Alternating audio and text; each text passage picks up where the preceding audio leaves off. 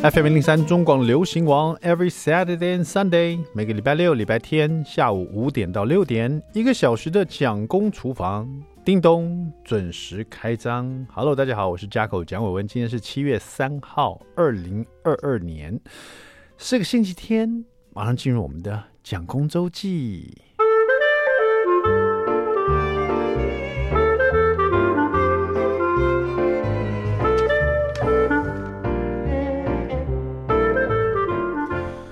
就在有时候天气闷热的时候，想吃点凉拌菜。那天我在家里吃凉拌皮蛋豆腐的时候，其实我蛮喜欢吃皮蛋豆腐的。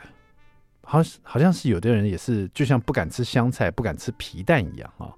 呃，大部分的人可能就是觉得说皮蛋的味道很怪，或者是颜色看起来很丑。尤其是老外看到皮蛋就更害怕。但是我蛮喜欢吃皮蛋豆腐的，尤其加了香菜，拌一些葱花，淋一点这个那个。这个酱油膏，那有时候有的老板会加点肉松哈、增加了风味这样子。但是我最怕吃的皮蛋豆腐，就是有的人会把它全部都搅烂掉，然后再吃。那种吃怎么吃啊？就是皮蛋豆腐，就是应该它要长，就是上面有皮蛋已经切了一些的，然后豆腐要完整的，然后吃的人自己一口一口这样慢慢吃嘛。全部把把皮蛋豆腐全部都搅烂在一起。真的会没有食欲啊！看起来真的像呕吐物啊！那今天讲的不是这个重点啊，重点是我在吃皮蛋豆腐的时候，那个我的小孩就 Jackson 就说：“爸爸，我们那个英文课老师，他是个外国人，他说他不敢吃皮蛋，他说皮蛋看起来好怪。爸爸，为什么皮蛋是黑色的？”我想说，嗯，皮蛋为什么是黑色的呢？这问题这问太好了。我们来看一下。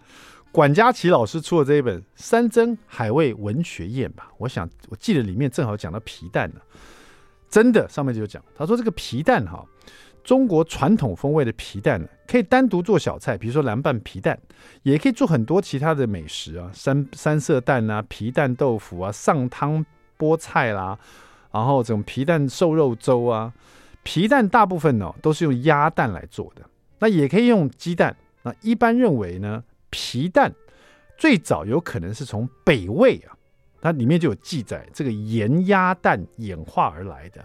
但是真正明确记载了皮蛋是在明朝的书籍上面，也就是西元十六世纪初啊，那是不是快五百年了？那关于皮蛋的起源呢，有好种好几种不同的说法，大家不知道知不知道？比如说，相传在明朝末年。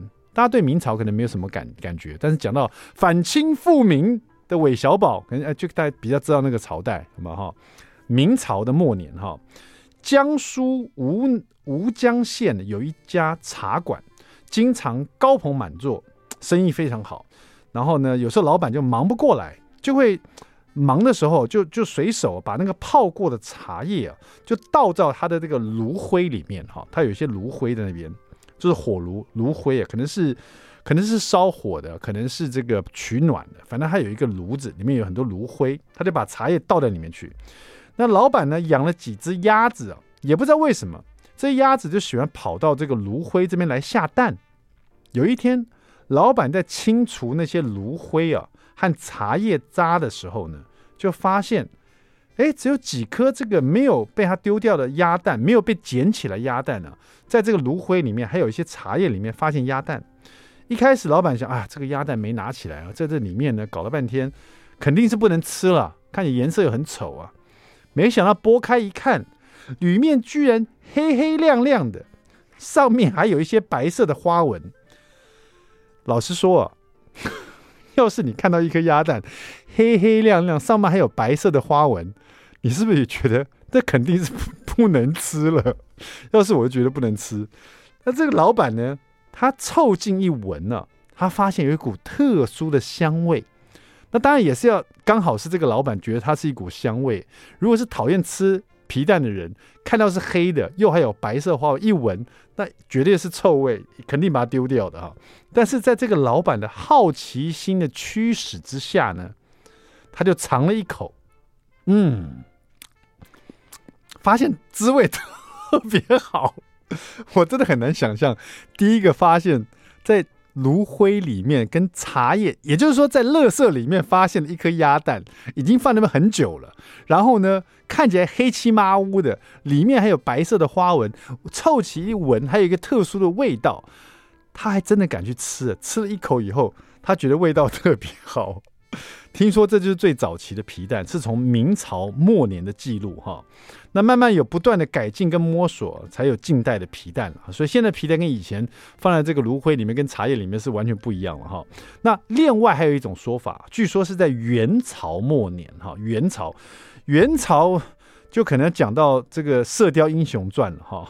元朝末年呢，据说朱元璋啊在起义的时候哈，讲到朱元璋的话，那那应该是《倚天屠龙记》啊，在西元一三二八年到一三九八年的时候哈，那个朱元璋起义的时候，曾经派人在洞庭湖一带收集鸭子跟鸭蛋，想要为这个士兵们改善伙食啊，但鸭蛋收集多了，不知道如何保鲜和保存，就变成一个问题啊，所以朱元璋就采用了一个鸭农所提供的方法。叫人把鸭蛋用盐、还有石灰、还有茶叶哈，都有茶叶哈，茶叶末把它腌制起来。那么有人叫它凉蛋，很凉快的凉哈，凉蛋；有人叫它盐灰蛋，还有人叫它灰滚蛋，因为这里面都有这个灰烬嘛哈，像炉像那个老板的炉灰一样。当然也是后来经过一系列改良，终于变成近代的皮蛋了哈。那过去呢，以传统方式制作的皮蛋，经常会有这个含铅量过高的问题啊，已经遭到淘汰了。现在都不会有什么什么皮蛋有含铅了。这个虽然近代所制作出来无铅皮蛋呢，理论上都完全没有这个顾虑了。嗯，但是大部分人还是认为说吃皮蛋还是要适量才好哈。我讲完了这一些故事啊，给那个 Jason 听呢 Jason 只有一个问题，所以皮蛋到底为什么黑呢？对呀、管 管家琪老师皮蛋为什么黑？我跟他讲，我也不知道。管家老师写说，那个老板发现说他已经变黑了嘛。老板在那个炉灰里面跟茶叶里面发现他就已经变黑了嘛，对不对？我怎么知道？但重点是那个老板怎么敢去尝那个又黑又发出奇怪味道的一颗这么久的蛋？我真的很佩服这个老板哈。有时候美食就在这种。这种意外之中发生的哈，待会呢，我们就来讲用皮蛋做的料理，好了，好不好？OK，接下来我们休息一下，来听戴佩妮的这首歌曲《多亏你啊》。听完这首歌，马上回到蒋公厨房。I like 103, I like radio. FM 零零三中广流行网蒋公厨房，我们回来了，We're back。我是家口蒋伟文。刚刚你听完那个蒋公周记，如果你知道皮蛋为什么是黑的？你就知道的话，你可以 到我们蒋公厨房脸书来告诉我，好不好？这样我就可以回答 Jackson 这个问题。好了，我们来讲两道这个哦，我们赶快进入我们今天的第二段第一个单元，蒋公来说菜。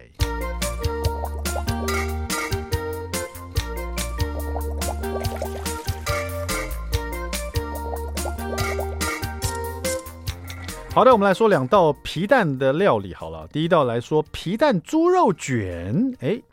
把皮蛋用这个培根肉啊，把它卷起来，然后这个把它炒香来吃，就很简单哈。皮蛋料理其实都很简单了，所以我说两道。另外一道应该大家也吃过吧？皮蛋苍蝇头。那么这两道料理呢，有一个很重要的地方，就是说这个皮蛋呢，你要先把它蒸蒸熟，把它这个皮蛋的那个中间的蛋黄心呢，把它蒸到熟透，这样它切起来呢才不会黏黏的哈。然后。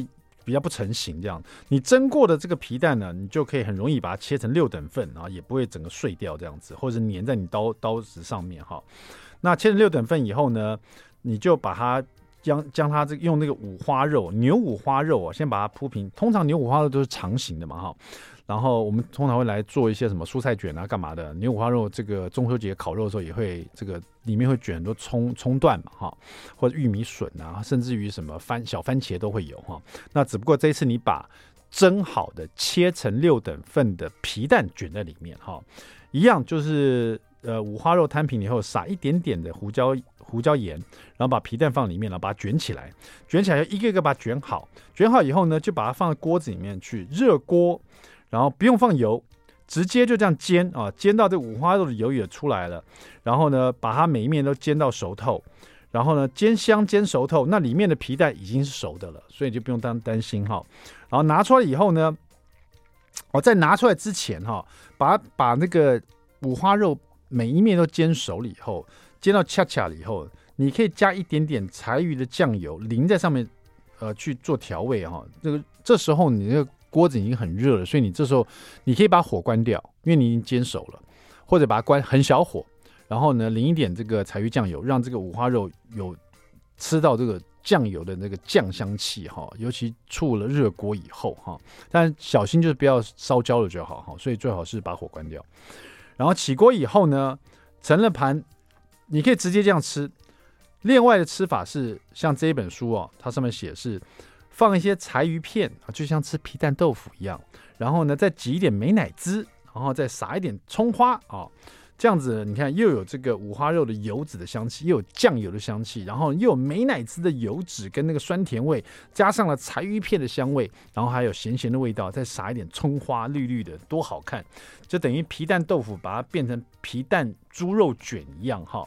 那么另外一道料理呢，皮蛋苍蝇头肯定你就吃过了吧哈。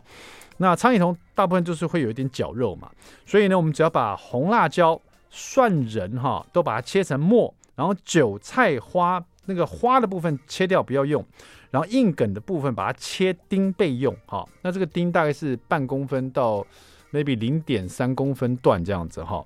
然后呢，这个皮蛋一样，把它蒸熟了以后拿出来，这个蒸熟大概蒸个十分钟了，把它蒸到它那个皮蛋蛋黄凝固了，然后放到水里面放凉，然后把它剥壳。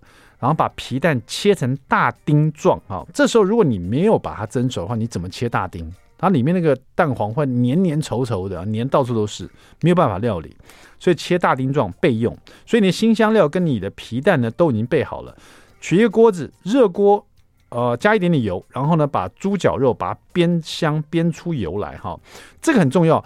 煸出油以后，你继续把它煸炒，然后你会发现它会有哔哔哔哔，它会有。你继续炒，它那个油里面是猪脚肉，会先炒出油水哈。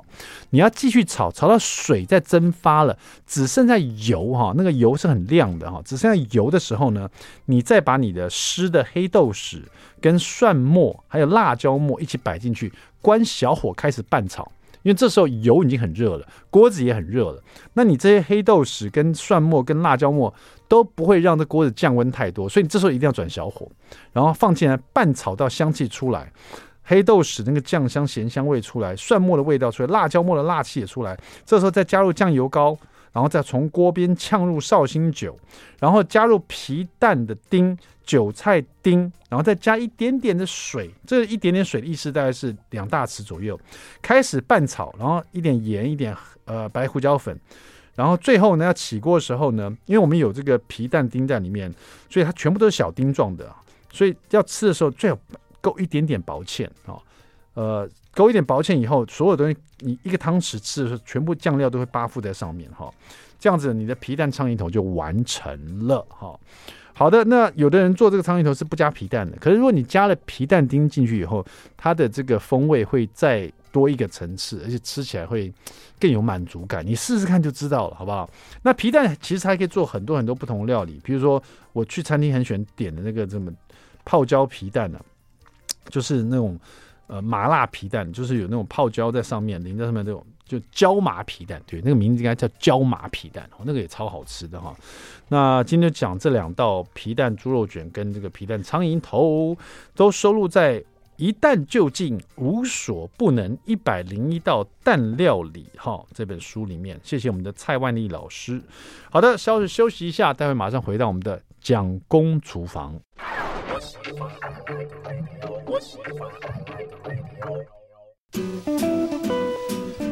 FM 零零三中广流行网蒋公厨房，我们回来了啊！今天在我们连线特别来宾之前呢，我拿到这本书哦，我才发现哦，这个蛮特别的一本书，因为它是有关铸铁锅的，可它又是某种品牌的铸铁锅的所有的爱好者和他的粉丝结集起来，结集成册，他们用这个铸铁锅来做料理，然后。做出了这个这本料理书哈，就让我想到，像我之前可能，比如说我开某种品牌的车子，比如说不管是 Volvo 啊，还是 Toyota，还是 Honda，大部分人都会加入这个车子品牌的俱乐部，你知道，或者是什么粉丝团这样子，然后在里面分享各个有关这个车子的一些使用的心得啦，或者哪里有什么保养厂啊，干嘛的。我没想到，原来铸铁锅也有这么。这么这么这么热闹的这种呃，FB 的这个社团呢，而且据说已经有三年了，超过八万人哈。那这是一个叙述大师的呃一个群哈。然后呢，我们呢今天连线的这位呢，是在这个群里面第一位在里面直播的料理老师，他叫做 Coco 老师，他也是这一本这个我爱 stop 铸铁锅铸铁锅做下饭菜的食谱的统筹。我们连线给。Coco 老师，Coco 老师你好，Hello，你好，你好，你好，我是 Jacko，对，我是 Jacko，你是 Coco，Jacko，Coco，Marco，Polo，Yes，没错，每个老师第一次跟我连线都发现，这个过半百的男人为什么还是这么幼稚呢？That's me，好了，Coco 老师，你现在在外面吗？是。呃，我现在正在出版社啊、哦，好，聊一下这本这个我爱 Stub 铸铁锅，铸铁锅做下饭菜啊，是你们 FB 超过八万多人的一个社团，叫做我爱 stop 铸铁锅一个社团，是不是出的？对，而且这不是你们第一本了，这不是你们第一本，这是你们第二本了。是的。Oh my God。这个到底这个铸铁锅的社团，他们这么爱这个品牌，他们全部都，他们是在脸书上大家彼此认识的，是不是？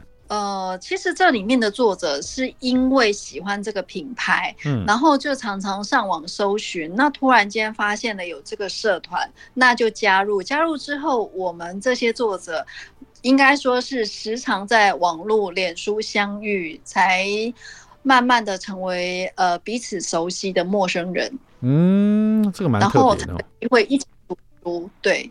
那老师，你有说过你是这个社团，因为你们成立已经三年了，在 FB 里面，这个这个脸书，对对对呃，我我想应该也许也有很多有买 Stub 这个铸铁锅的人，或许他们没有参加这个社团，因为我相信台湾有 Stub 铸铁锅的人一定超过八万人了，你知道？但是不见得每个人都都知道有这个社团或加入这个社团，所以我想先稍微花点时间聊一下这个社团，好不好？嗯嗯嗯。对，我听说你是第一位在这个 FB 脸书这个社团里面做料理直播的老师啊。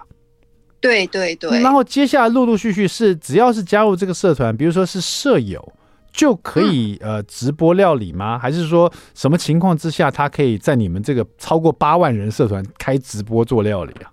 其实我们社团也是有做有管理员在做管理的，是那所以每一位老师都是长期对社团是有一定的贡献或是喜爱，然后经过我们版主的观察。才会进行一个邀约的动作。嗯，OK，嗯，了解。而且这个，所以说这本铸铁锅做下饭菜，这上面有很多、嗯、呃，我们我们说老师好了，或者我们说应该是这个爱用这个铸铁锅的这些舍友们，他们分享他们自己的食谱，是不是？对对对，嗯、每天呢、啊，因为这个社团的。社团的里面的每一个朋友都非常的疯狂，我应该说是呃，非常的热情啦。是，因为每一天呢、啊，这上面的 po 文，就我自己最近来说，每天超过一百多篇的 po 文，我常常是来不及回应。可是每一篇我都想要给予他们一些支持跟鼓励，我连按赞都来不及，我都会漏看。哇，每天每天都有人上传，几乎。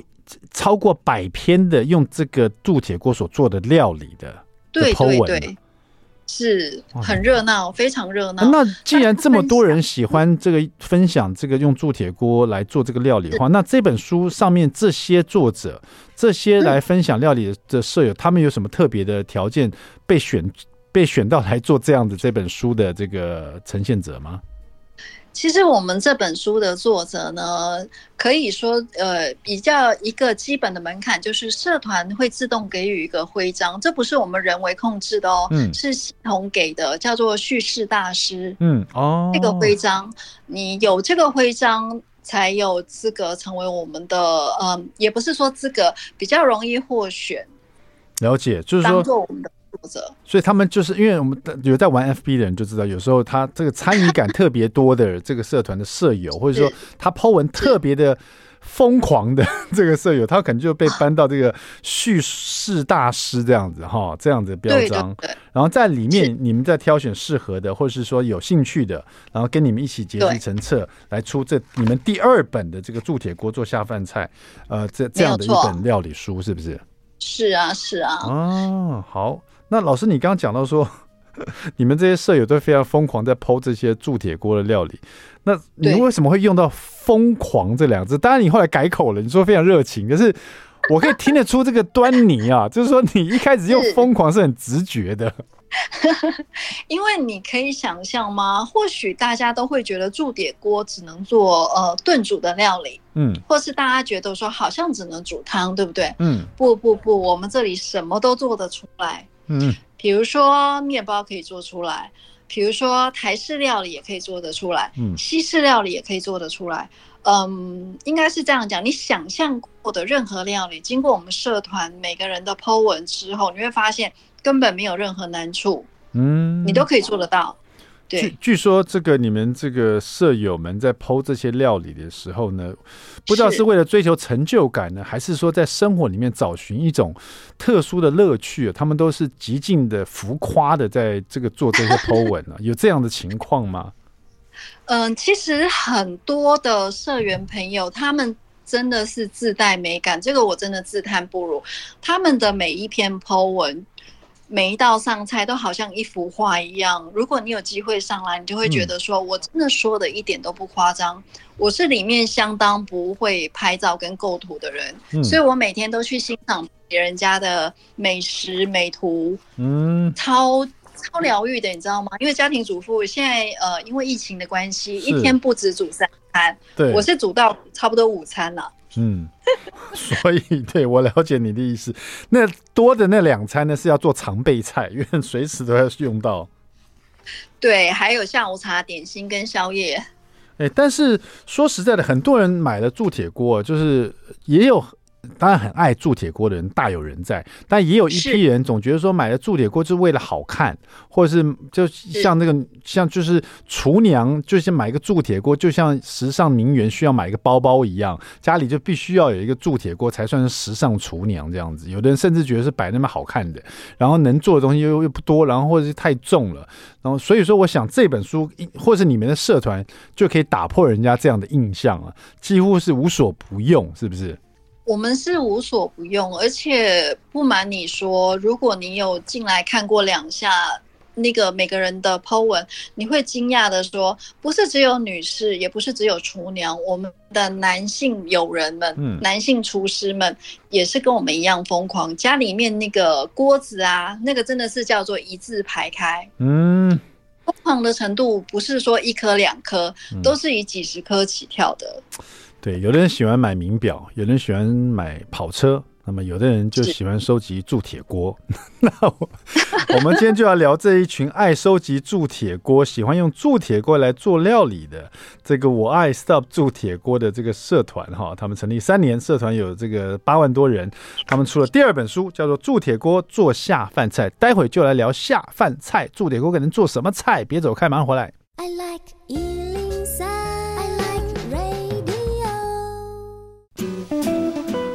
FM 零零三中广流行网蒋公厨房，我们回来了。今天我们连线给的是这个 Coco 老师啊，Coco 老师他在这个社团里面，这个社团叫做啊，我爱 Stop 铸铁锅。不要小看这个社团，有超过八万的舍友哈，每个人家里这个铸铁锅一字排开来，吓死你哈！铸铁锅你知道又重，有时候有的人觉得又难用啊，有的人是这样觉得啦。但是呢，更大有人在觉得说很好用，而用起来保持食物的这个原味，然后那个鲜度，然后它的营养啊。大有人在，所以这个社团非常多人呢。我们今天连线就给这个这一本食谱，就是铸铁锅做下饭菜的，等于是我们的统筹哈。Coco 老师，Coco 老师，Hello，听说你刚刚下直播，就是在你们的社团做直播，是是？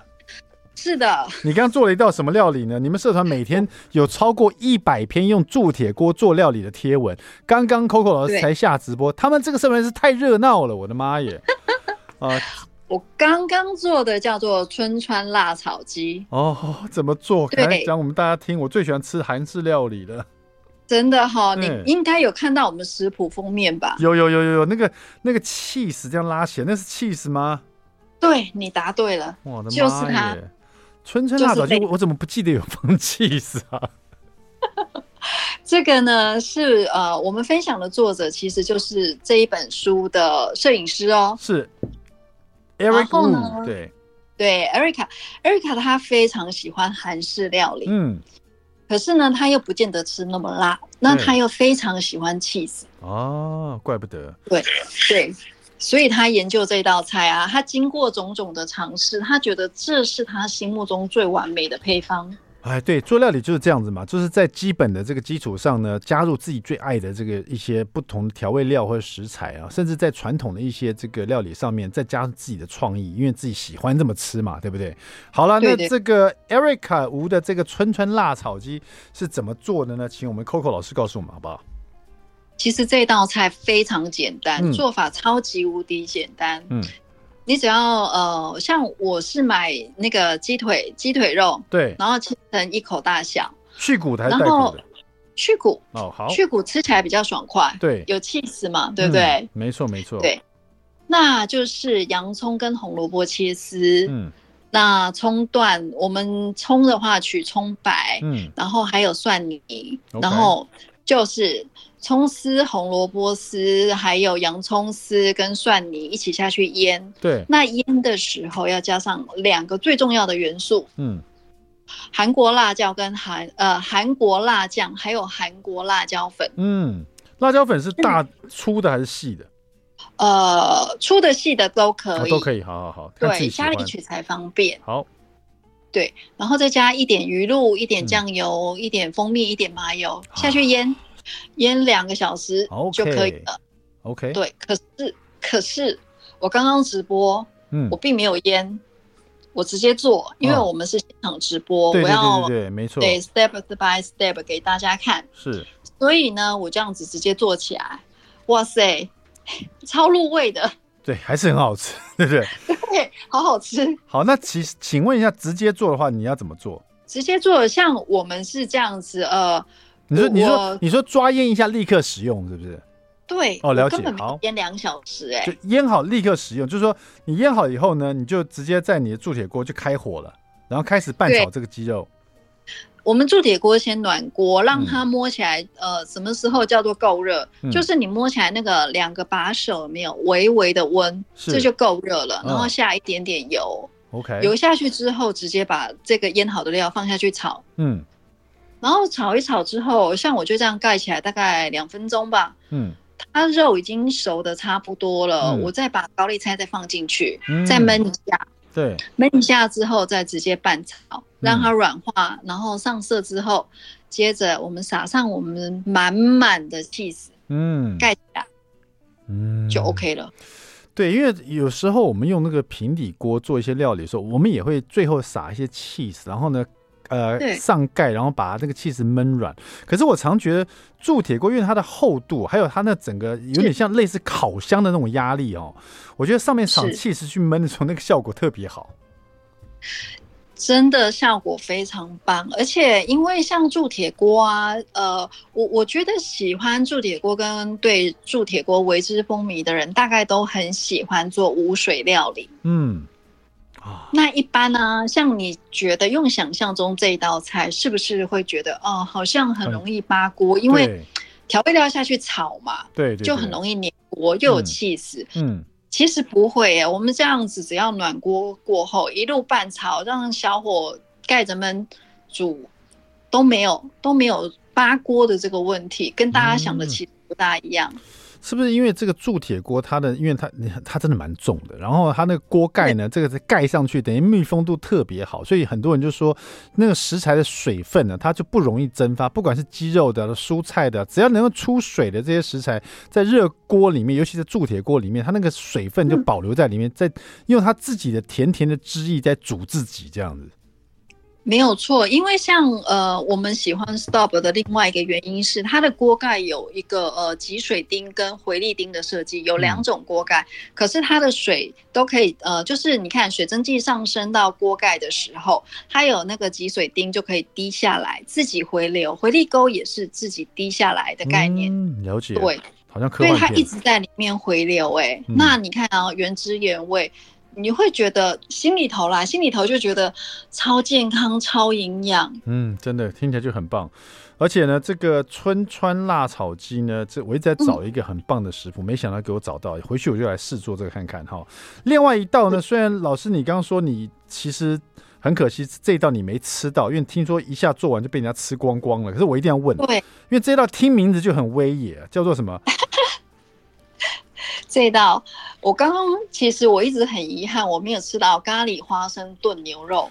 咖喱花生炖牛肉，听听看。对对对，花生酱哎，只要那个外面那个卖汉堡里面有花生酱的，我一定想要买来吃吃看，因为它那个浓郁的味道太香了。可是它这个炖牛肉竟然是加花生酱去炖呢，我的妈耶！哇，那一定很棒。请问这道料理可不可以？虽然老师你没吃到，不过我相信这个 做法你是应该做下去，应该是没有什么问题的哈。因为你们这个舍友都都直播过了，对啊，对对，其实呃，这道菜并没有并没有直接公开在外面，也还没有，也还没，因为我们的书今天是呃，我们的书才刚上市，之前都是预购。那这一道啊，其实是我心里头，我如果回家，我应该是第一道想要试做的菜。先告诉我们大家怎么做，这是没有公布过的。拜托，Coco 老师，对我自己本人也很想知道。你叙述一次，回去我就要做做看。来来来，它材料很简单，它就是有洋葱、红葱头，然后留乐条。对，当然还有呃花生酱啊、椰奶啊、香菜啊，有椰奶哦。哦，哇塞，更棒！还有椰奶，这整个是有点东南亚风味的感觉。没有错，嗯，它的做法也很简单，我们就是先把那个洋葱跟红葱头切碎，然后。嗯，我们再下去，诶，食材要切的其实就是洋葱跟红葱头，还有牛肋条。对，他这次用牛肋条，他直接做，嗯、然后牛肋条先煎，嗯，然后煎一煎之后呢，他再把洋葱跟红葱头放进去炒软，炒一炒，对哦，对，炒一炒之后，他就放下他的咖喱粉、姜黄，把它炒香，对，然后呢，再加那个番茄糊，哦、然后。花生酱、椰奶是，然后再加一点点水进去滚，嗯，然后它煮滚之后啊，像它是直接放在烤箱预热，对。那如果没有烤箱的人呢，我就会建议大家直接在呃瓦斯炉上面直接用用最小的火作为呃那个叫最小的火去加热，可是水要再多加一点点，因为烤箱再怎么烤它是。它会收汁，可是它比较不容易焦，因为它的表面毕竟我们这个牛肉它的表面没有那么容易焦掉。可是如果在瓦斯炉上面操控的话，要多加一点点水。啊，我了解。这边你们这个食谱上面下面有写一个 note，就是家里如果没有烤箱，也可以用瓦斯炉直接炖煮。但因为这道料里面有有些面粉啊、花生酱啊，所以还是要多加一点水，然后要翻搅这个食材，避免这个锅底烧焦了哈。这个有一个很好的提点。好，我们已经连续讲两道哈，这个料理其实这个铸铁锅做下饭菜，你们有超过快要。大概有二十个这个舍友一起分享他们的食谱哦，里面真的是各式各样的料理都有。待会回来我们还剩下一点点时间，我们再跟我们的 Coco 老师连线，别走开，马上回来。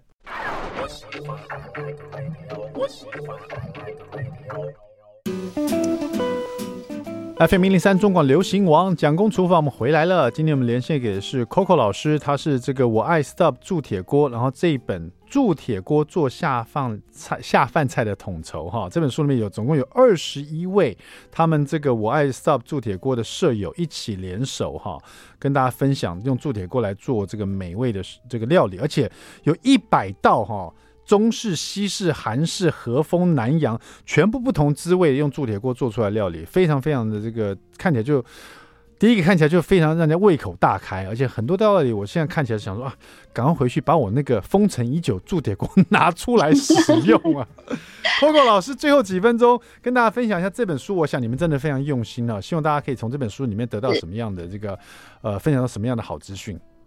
呃，我们这本书呢，全部的作者总共是有二十一位，那来自各行各业，有嗯从事医务人员啊，也有海外的妈妈，也有上班族，也有服装设计师，还有呃主厨，真的是非常多的。非常多的作者参与，那我想市面上应该也没有看过这么多作者。那我要说的是，这本书我觉得最大的特色，可能就是一个是在地化的食材。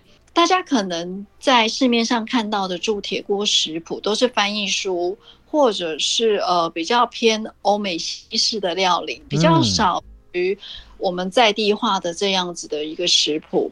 这也是我们为什么想要来推动这本书的一个呃起源动念啦。那每一个作者他们当初想要推这本食谱的起心动念，其实大家都不一样。